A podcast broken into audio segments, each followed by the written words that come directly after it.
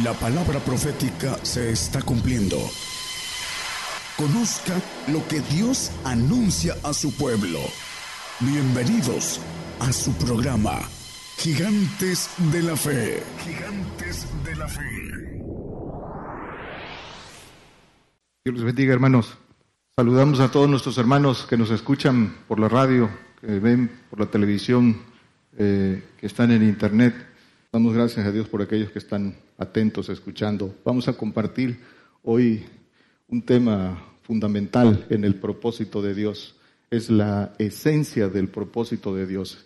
Es el requisito eh, más importante de, nuestra, de nuestro proceso, de nuestro proceso de selección. El tema se llama fidelidad verdadera, testigo fiel y verdadero. Vamos a hablar de la fidelidad.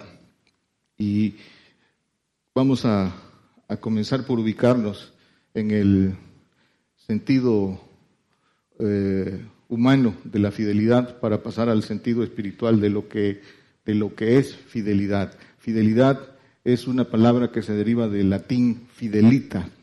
Fidelitas quiere servir, quiere decir servir a Dios. Eso quiere decir fidelidad, servir a Dios. Viene de, esa es la raíz latina. Y sin fidelidad, entonces no se puede servir a Dios. Es el requisito fundamental para servir a Dios, fidelidad. El significado en los diferentes diccionarios eh, de la lengua española dice que eh, Fidelidad es el valor moral que obliga a cumplir con los compromisos contraídos. Es una norma de conducta, es un sentir de compromiso. Eso es la fidelidad, capacidad para no traicionar, capacidad para no engañar. Es una decisión libre y voluntaria de valentía. La fidelidad es de valientes. Los cobardes traicionan. La fidelidad es de valientes. El amor se sostiene en fidelidad. Es el origen de la fidelidad. No se puede ser fiel a lo que no se ama. El sustento, la base de la fidelidad es el amor. Y entonces de fidelidad resumimos, es eh, la, la fidelidad es fiel y verdadero. A eso es lo que queremos llegar. Y fiel y verdadero, leal, fiel y leal. El leal quiere, viene, del, viene del latín también lex, que quiere decir ley, y eh, leal es cumplir la ley, es honor, valor y justicia. Eso es leal, eso es lealtad. Y fiel es digno de confianza, digno de confianza. Son, eso es todo lo que encierra este eh, concepto, este vocablo, pero tiene mucha profundidad y es algo que cada uno de nosotros debería de traer en su, en, su sentir, en su norma de conducta. La fidelidad entonces es un compromiso por, por amor. Ese compromiso a nivel humano, ese compromiso de, de fidelidad viene de, un, de hacer un pacto. Un pacto es un acuerdo de voluntades. ¿sí? las partes se comprometen a cumplir obligaciones y derechos. Y la fidelidad es el juramento al cumplimiento de ese, de ese pacto. La fidelidad humana entonces es, dijimos que es por amor, entonces es a la esposa, es al hermano, es al amigo, es a la nación, es a la norma de conducta. Esa, así debe ser la fidelidad. Y la fidelidad que nos interesa, la fidelidad espiritual, esa norma de conducta humana, eh, si no, si no el, hombre que no se ejercita en esa, eh, no se ejercitó humanamente, eh, difícilmente lo puede hacer en lo espiritual. Tiene que arrancar con esos principios de, de norma de conducta. Entonces la fidelidad espiritual es la fidelidad al pacto con Dios. Es el juramento al pacto con Dios, el guardar sus, sus mandamientos. Entonces resumimos que la fidelidad es el juramento de cumplimiento de un pacto, es el sentir de ese compromiso. El que no siente ese compromiso de ese pacto no puede ser fiel. El Señor Jesucristo es el mayor exponente de la fidelidad. La Biblia dice que es el testigo fiel y verdadero, el principio de la creación. Dice Apocalipsis 3:14. Con este texto eh, se desprende todo, eh, la más amplia expresión de lo que estamos llamados. Dice, y escribe el ángel de la iglesia en la Odisea, he aquí dice el amén, el testigo fiel y verdadero, el principio de la creación de Dios. Jesucristo, hombre, el principio de la creación de esta, su manifestación como testigo fiel y verdadero. Al final vamos a ver el texto ya de fiel y verdadero, pero como Dios también en Apocalipsis dice fiel y verdadero, pero como Dios. Eh, Jesucristo entonces es el mayor exponente. Podemos leer todo, todo el creyente debe inspirarse en, en Jesucristo desde que comienza su carrera para poder ir haciendo y recibiendo la gracia de Dios. Isaías 53, todo el capítulo de Isaías 53, aquí y en sus casas, léanlo, léanlo, porque ahí viene la, la, eh, la descripción del, del, profeta inspirado por el Espíritu Santo del Señor en ese papel de fiel, de testigo fiel. Dice, yo para esto he nacido, para dar, dar testimonio a la verdad. Cuando le preguntan, ¿eres rey? Y él responde, yo para esto he nacido para ser, para dar testimonio a la verdad. Y en Isaías 53 dice, varón de dolores, experimentado en quebranto, y viene toda la, dice que no abrió su boca, que fue eh, sometido, fue afligido por Dios y nosotros le tuvimos por azotado. Y da toda la descripción que el, que, que el creyente que verdaderamente siente, se inspira en que esto es lo que padeció el Señor. Y las propias escrituras en Santiago nos dice que, eh, hagamos memoria, dice que, que, tomemos ejemplo del padecimiento de los profetas de, y de la paciencia de Job y del fin del Señor Jesucristo. Entonces vamos a comenzar con la fidelidad de Dios con el hombre. Deuteronomio 7:9. Primero la fidelidad de Dios con el hombre y después la fidelidad del hombre con Dios. Dice, conoce pues que Jehová tu Dios es Dios, Dios fiel, que guarda el pacto y la misericordia a los que le aman y guardan sus mandamientos hasta las mil generaciones. Dios es fiel porque guarda el pacto que hace con el hombre.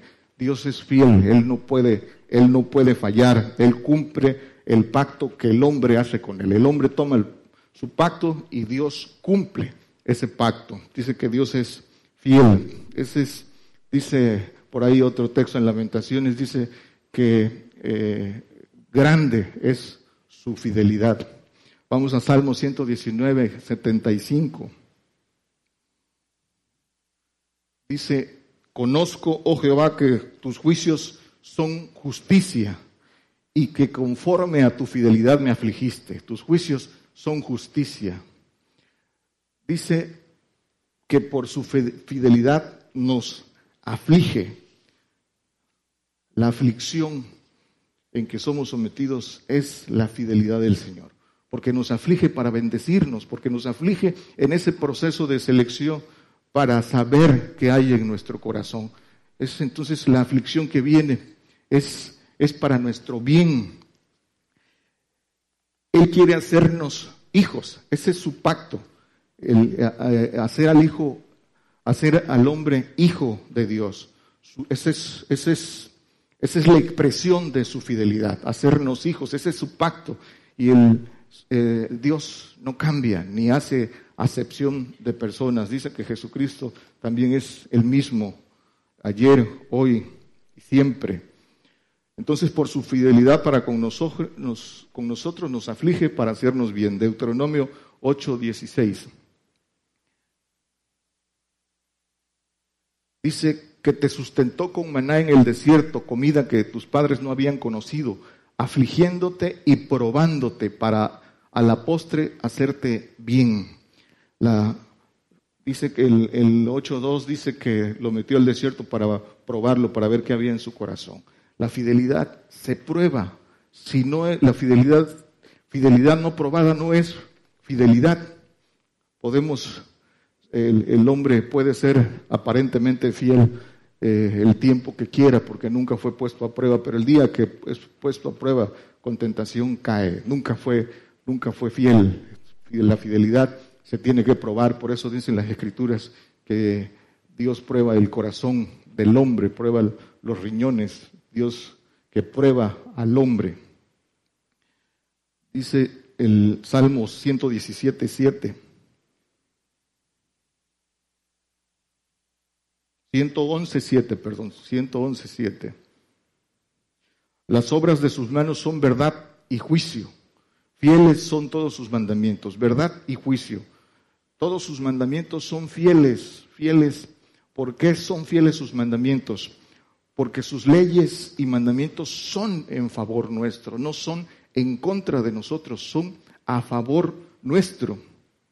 Y sus mandamientos eh, y su justicia son para cumplir su propósito. Y ese propósito se basa en la fidelidad de cumplir su pacto, lo que está escrito, verdad y juicio.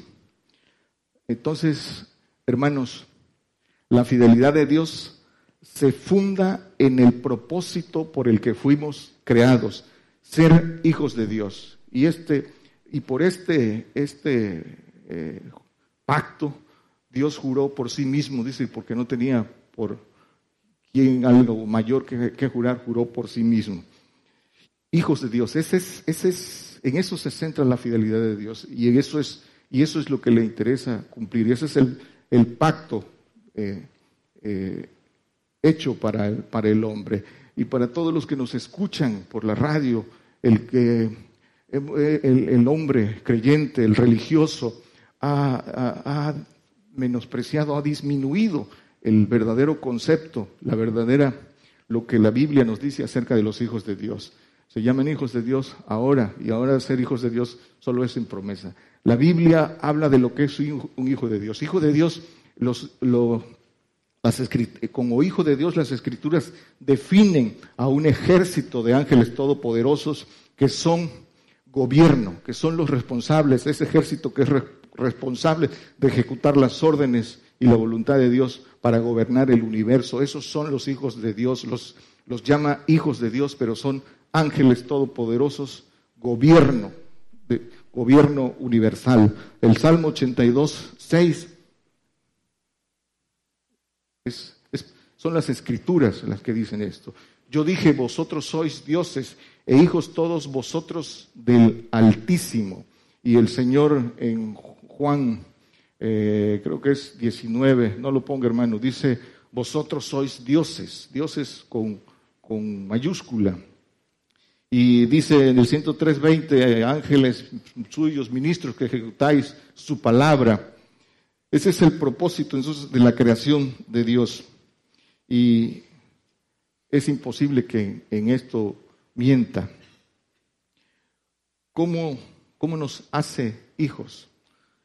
Dice, probados en fidelidad verdadera. Ese la, probados en fidelidad verdadera es el requisito principal para ser parte de ese cuerpo de gobernación, para ser hijo de Dios. ¿Y cómo, cómo, cómo prueba? Hebreos 12:6 dice, porque el Señor al que ama castiga y azota a cualquiera que recibe por hijo. Azote y castigo, juicio, castigo, azote, como consumación, lo que viene para esta generación que tiene la bendición y el privilegio de, de ser parte del cumplimiento de las escrituras, de ese corte que la Biblia lo llama consumación, en que todo cristiano va a ser probado de su fe en, el Señor y que va a ser probado con su propia con su propia vida. Dice que el juicio comienza por la casa de Dios, el juicio para los gentiles. Eso es los que, lo que nos toca vivir. Y por eso dice el, eh, el apóstol Santiago en el 5, 10 y 11, dice que tomemos ejemplo en lo que decía hace un momento, en la, en la paciencia de Job, en, los profetas, y en el fin del Señor. Que tomemos ese ejemplo, porque eso es lo que viene para todos nosotros. Y el Señor, el Señor lo profetizó. Dice, para todo aquel que quiere ser testigo verdadero, para todo aquel que quiere ser hijo de Dios, dice que seréis aborrecidos de todos. Y dice que antes que se cumplan todas estas cosas, eh, cuando da las señales proféticas, dice que seréis aborrecidos de todos, que os, mataréis. También dice que el que nos mate querrá que, eh, pensará que hace un servicio a, Dios. Y pero dice que también que seremos llevados, dice eh, Mateo 10, 19 y 20, que el 18, 19 y 20 dice que, que antes de estas cosas para testimonio seremos llevados a, a gobernadores, a presidentes, para dar testimonio. Y dice que no eh, eh, os preocupéis cómo habéis de hablar, porque el Espíritu del Padre hablará por nosotros. Hay que cumplir en, este, en esta aflicción que viene de, dar testimonio, ser testigos verdaderos. Eso es, eso es el llamado y todo varón, hombre de verdad, que tenga, que ame al Señor, debe aspirar a eso a ser testigo verdadero, a ser llevado, a ser afligido, a ser probado para dar testimonio a la verdad.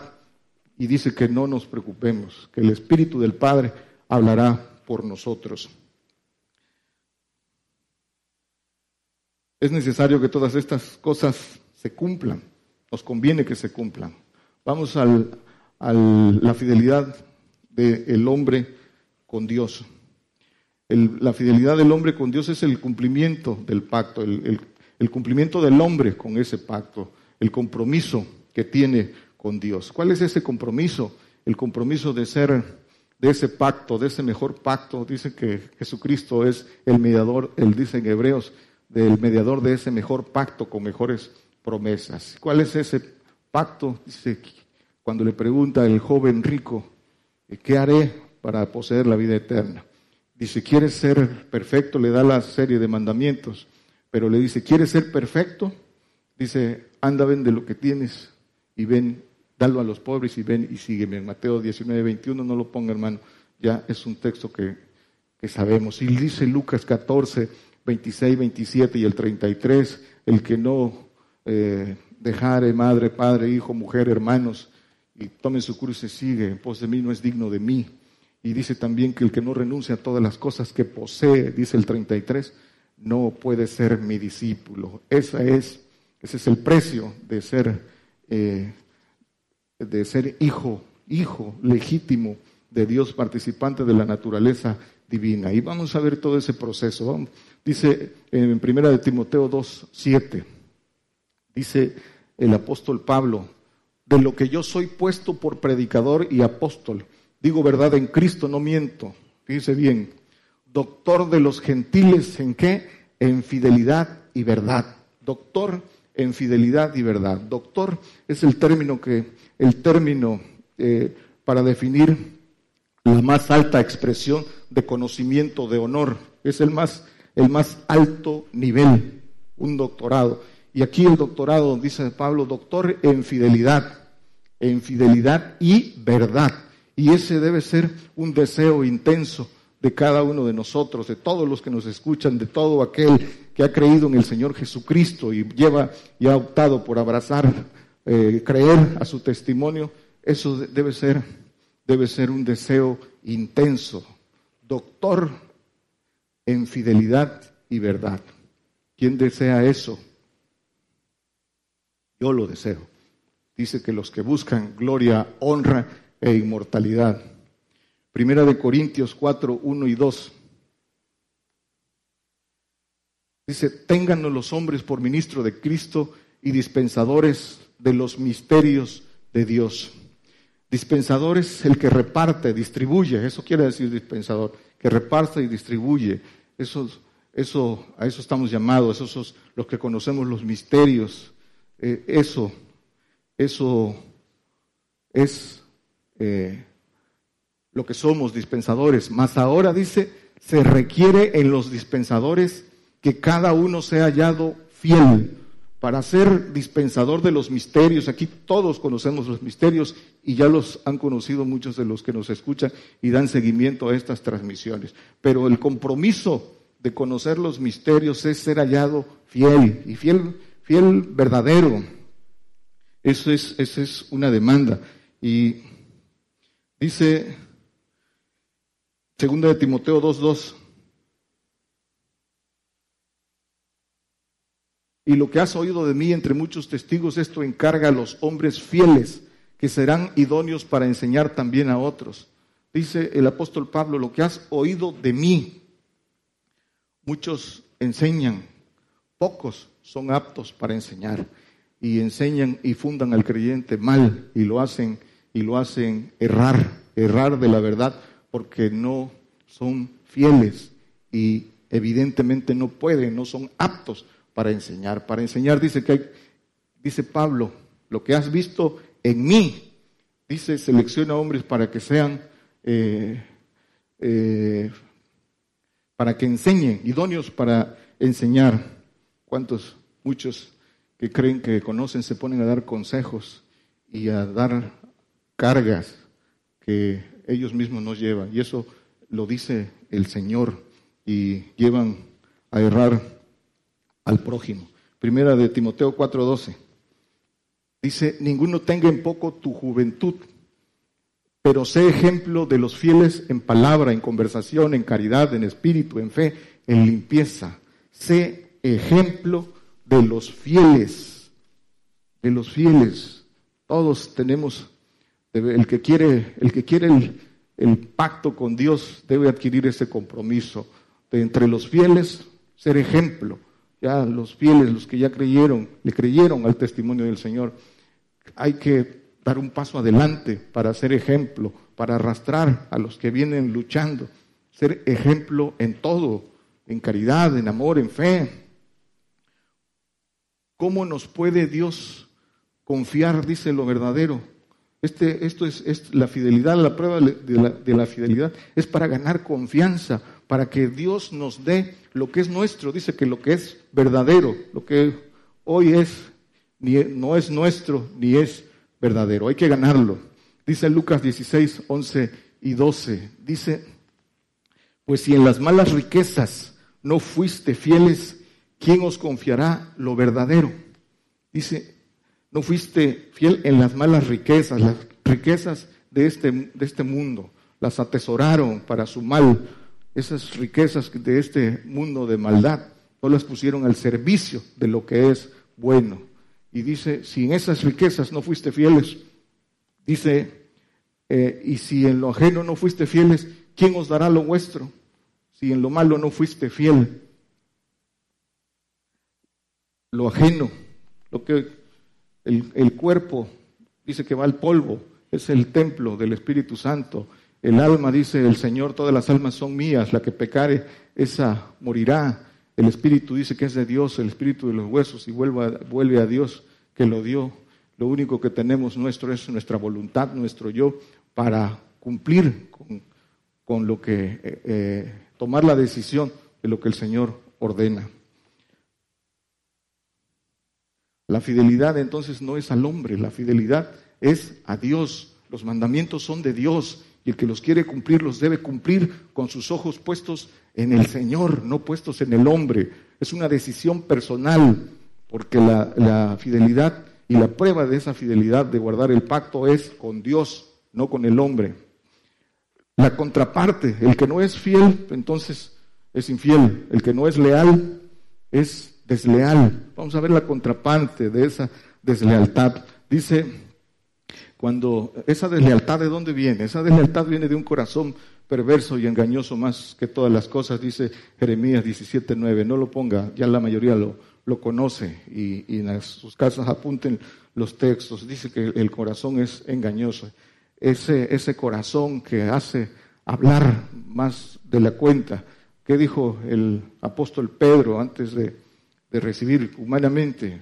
Mi vida pondré por ti y dice que todos los discípulos dijeron lo mismo. Y eso pasa hoy. No hay de los que conocen que hay que ser fieles al Señor. En este momento todos pueden decir, yo voy a dar la vida por el Señor, pero no se preparan, pero no se ejercitan en la fidelidad. Y así, así les pasó. Todos dijeron y las escrituras nos dicen qué pasó. Segunda de Timoteo 3, del 2 al 4. Dice que en, los, en el 1 dice que en los postreros días eh, vendría esto. Dice que habrá hombres amadores de sí mismos, avaros, vanagloriosos, soberbios, detractores, desobedientes a los padres, sin santidad. El que sigue dice, sin afecto, desleales, calumniadores, destemprados, crueles, aborrecedores de lo bueno, traidores, arrebatados, hinchados, amadores de los deleites más que de Dios. Esto es el desleal. Y para salir de todo esto hay que ir creciendo, hay que ir creciendo en fidelidad, en verdad, hay que ir eh, eh, guardando los mandamientos del Señor, ir pasar de fidelidad en fidelidad, porque tienen sus niveles y ahorita lo vamos a ver. Dice Malaquías 2, 14 y 15. Dice, mas diréis, ¿por qué? Porque Jehová ha testiguado entre ti y la mujer de tu mocedad, contra la cual tú has sido desleal, siendo ella tu compañera y la mujer de tu pacto. Dice, has sido desleal a la mujer de tu pacto, a la mujer de tu juventud. Dice el 15, pues que no hizo él uno solo, aunque tenía la abundancia del Espíritu. ¿Y por qué uno? Para que procurara una simiente de Dios Guardaos pues en, vuestros espíritus y contra la mujer de vuestra mocedad no seáis desleales. Los pactos con Dios están representados en la figura de mujeres, la figura de Sara y la figura de Agar, los hijos legítimos y los hijos de la sierva. Y está representado, pero de lo natural a lo, a lo espiritual. No puede ser fiel al Señor quien no le es fiel a su mujer, quien no es fiel a, lo, al compromiso que tiene. Dice que dos son mejor que uno. Y el, y el compromiso del varón es ser leal a la esposa, de llevarla al mejor pacto. De él depende, de él depende. Es su carácter y es el tomar, el tomar la cabeza de su hogar lo que, lo que lo lleva a ser leal la mujer se puede resistir, pero es el varón, es el varón el que tiene el compromiso. Adán cayó por, porque la mujer fue engañada y fue eh, seducida por Satanás, pero la orden la tenía Adán.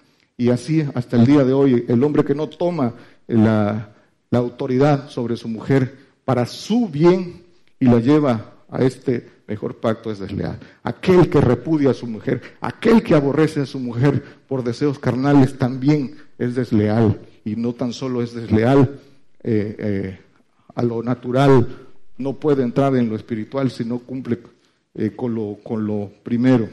Dos, dice que son mejor de uno. Si la mujer fue creada, ¿para qué? Dice, para, para ayudar al hombre al cumplimiento del propósito de Dios. La ayuda idónea, ayuda idónea para qué? Pues para hacer, para que el hombre sea perfecto y para que ella también. Santiago 4:4. Adúlteros y adúlteras, ¿no sabéis que la amistad del mundo es enemistad con Dios? Cualquiera pues que quisiere ser amigo del mundo se constituye en enemigo de Dios.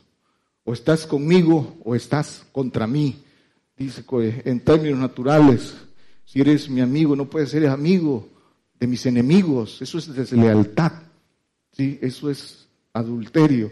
El adulterio natural, ¿qué es? ¿De dónde viene el adulterio? El, adulterio. Bueno, el, el adúltero es aquel que tiene un pacto y que no cumple. El pacto natural es el adulterio natural porque está casado y no es, y no es fiel. El adulterio espiritual es porque tomó un pacto según él pero que no lo cumple en los hechos. Es el, adulterio espiritual. Quiere entrar en las promesas del Señor, pero no responde al cumplimiento de los requisitos y de los mandamientos. Ezequiel 16:30 dice, cuán inconstante es tu corazón, dice el Señor Jehová. habiendo hecho todas estas cosas, obras de una poderosa ramera, el hombre de doblado ánimo, el que es inconstante en todos sus caminos. El 31 dice, edificando tus altares en cabeza de todo camino y haciendo tus altares en todas las plazas, y no fuiste semejante a ramera, aquí lo importante, menospreciando el salario. ¿Cuál es el salario para que conocemos? Dice que no fuimos eh, eh, llamados a, a sembrar sino a cegar, porque el que siga tiene salario. El salario es la vida eterna, la inmortalidad, y muchos que ya saben el salario lo menosprecian. Como dice que como mujer ramera, el 32 dice como mujer adúltera, porque cuanto en lugar de su marido recibe a ajenos para recibir salario, en vez de recibir a su marido, al, al Señor Jesucristo recibe ajenos. Inconstante de corazón, con altares en el corazón, menospreciando el salario que es muy grande. Job 24, 15. Dice, el ojo del adúltero está guardando la noche diciendo, no me verá nadie, y esconde su rostro. El adúltero dice que cree que no lo ve nadie. El Señor no puede ser burlado. Conoce las intenciones del corazón, conoce la palabra antes que salga de nuestra boca, conoce lo que sale del corazón del murmurador, lo que sale de aquel que, que hace lo malo. No se pueden, nadie se puede esconder a los ojos de Dios. Proverbios 30, 20. Dice, tal es el rastro de la mujer adúltera. Come y limpia su boca y dice, no he hecho maldad. Come lo que el diablo le da cae y hace caer. Los adúlteros siempre se justifican, se justifican que no hacen mal a nadie, se justifican en lo que hacen, se justifican en lo que no hacen, se justifican en lo que dejan de hacer y siempre, y se justifican en lo que no quieren hacer. Hablando de la corrección, hablando de, de los mandamientos del Señor. Dice eh, que eh, dice Romanos que el apóstol en Romanos, tú que enseñas, tú que predicas, que enseñas a que no se adultere, adulteras, dice, y que con tu, que con tu conducta dice que es blasfemado el nombre de Dios. Tú que enseñas, tú que predicas, adulteras y haces que el nombre de Dios sea blasfemado. El que blasfema se condena, pero es incitado por aquel falso convertido que por su conducta, por su mal testimonio, hace que el nombre de Dios sea blasfemado. Segunda de Corintios 6, 15. Dice, ¿y qué concordia Cristo con Belial? ¿O qué parte el fiel con el infiel? Dice que qué parte las tinieblas con la luz. Y dice este, salid en medio de ellos y los recibiré como hijos e hijas, dice el Señor, apártate de ellos, sal de en medio de las tinieblas. Es un mandamiento para el pueblo santo, para que se limpie, para que empiece su proceso de limpieza. Si no sale de en medio, no se puede limpiar, se sigue ensuciando. Entonces, la fidelidad, la prueba que viene, dice el apóstol Pedro en primera de Pedro 1.7, no lo ponga hermano, dice que, que nuestra fe va a ser probada en fuego. Eso es lo que viene. Todos, vamos a ser probados todos a costa de nuestra, de nuestra vida. la, la prueba de que fuimos fieles es nuestra vida. Todo el que quedó vivo en lo que viene en el juicio es porque fue, no fue fiel. Entonces, las, la, la, fidelidad viene para todos, eh, salvos, santos y perfectos. Todos tendrán que probar con su vida su, su fidelidad en todo lo que lo que viene. Dice Apocalipsis 2.10, no tengas ningún temor de las cosas que has de padecer. He aquí el diablo ha de enviar a algunos de vosotros a la cárcel para que seáis probados y tendréis tribulación de diez días. Sé fiel hasta la muerte y yo te daré la corona de la vida. Seréis probados. Diez días dice que es una figura de todo. Seréis probados en todo. No tengas temor de lo que has de padecer. Eso es lo que viene. Salmos 12.1. Dice, Salva, oh Jehová, porque se acabaron los misericordiosos, porque se han acabado los fieles de entre los hijos de los hombres. Eso es lo que viene. Se han acabado, no habrá un solo fiel en la tierra cuando, cuando venga la ira de Dios. Dice consumación y acabamiento. Y ahí mismo en los salmos dice, han quemado todas las sinagogas, han quemado todas tus sinagogas en la tierra. Eso es, y, y para eso nos tenemos que ir armando. Dice el Salmo 101.6. Dice, mis ojos pondré sobre los fieles de la tierra. Dice, mis ojos pondré en los fieles de la tierra para que estén conmigo. Ese es, dice que el Señor sabe, sabe pagar eh, con justicia a los que le fueron leales, para que estén conmigo. El que anduviera en el camino de la perfección, éste me servirá. La fidelidad del que no tiene fidelidad verdadera no puede servir a Dios.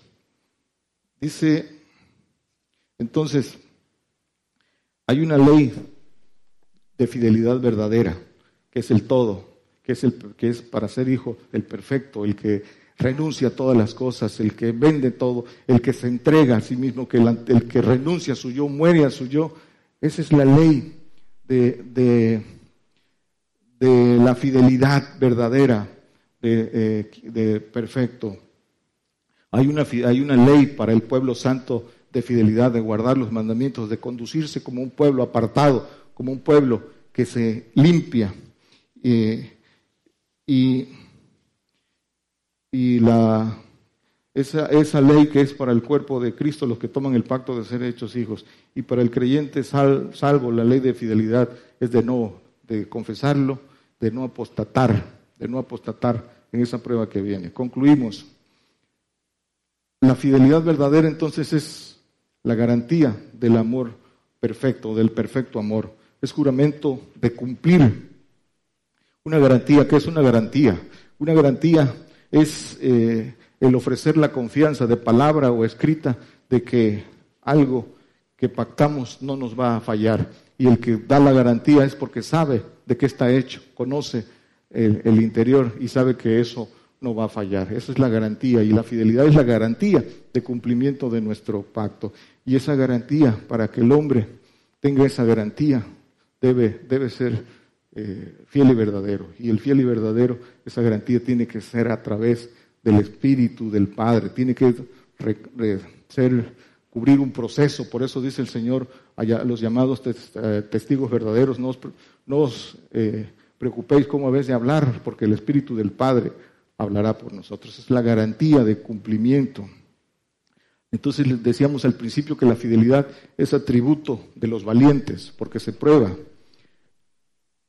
Esto, esta parte es importante finalmente. ¿Por qué? Porque aunque quieren ser fieles, aunque quieren ser, eh, eh, tener una fidelidad con el Señor, no lo pueden, porque, porque no se preparan, porque no entienden las maquinaciones del diablo, cómo, cómo atenta el diablo contra la fidelidad del hombre. El diablo está puesto para, como sinodal, para probar al hombre. Dios prueba al hombre y, el que, y lo prueba a través del diablo. las tentaciones vienen a través del diablo. Acuérdense de la prueba de Job. ¿Cómo ves?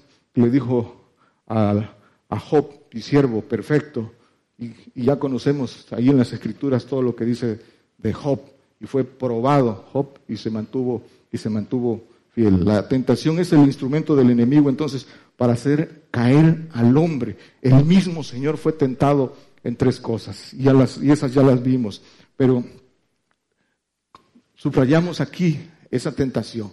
Eh, el diablo tienta al hombre por ambición, por codicia, por avaricia, por miedo, ¿sí? por mujer, por mujer. Eh, hace caer, hace caer, hace fallar, hace tropezar por esos, por esas tentaciones, tentación de mujer, tentación de avaricia, de codicia, de miedo y de ambición. Dice que en primera de Timoteo 6, 9, el capítulo 6, 9 dice que el dinero es la raíz de todos los males y dice al, al, a Timoteo, le dice Pablo, al joven Timoteo, apártate, huye de esas cosas, pero dice que eh, los que quieren enriquecerse caen en tentaciones y lazo, en muchas codicias locas ¿sí? la tentación de la codicia.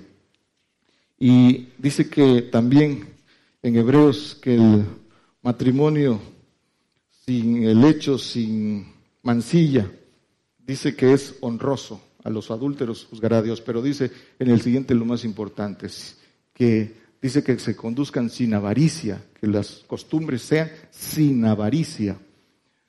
Avaricia es atesorar lo poco que tiene el hombre. Sea poco, sea mucho, lo atesora. Y la codicia es querer más. Pero dice en Colosenses 3.5 que la eh, avaricia es idolatría. Y para no caer en todas estas tentaciones, ¿qué dice el Señor? El Señor da un consejo para prepararse, para no ser tentados del diablo, para entender las, las maquinaciones del diablo, del diablo. Dice eh, Mateo 26, 41, velad y orad, velad y orad para no caer en tentación. Velad, el espíritu, la verdad, está presto, mas la carne enferma. Los que no se procuran son proclives a caer en tentación. El vencedor resiste al diablo. El Señor con la palabra resistió al diablo en la tentación del desierto.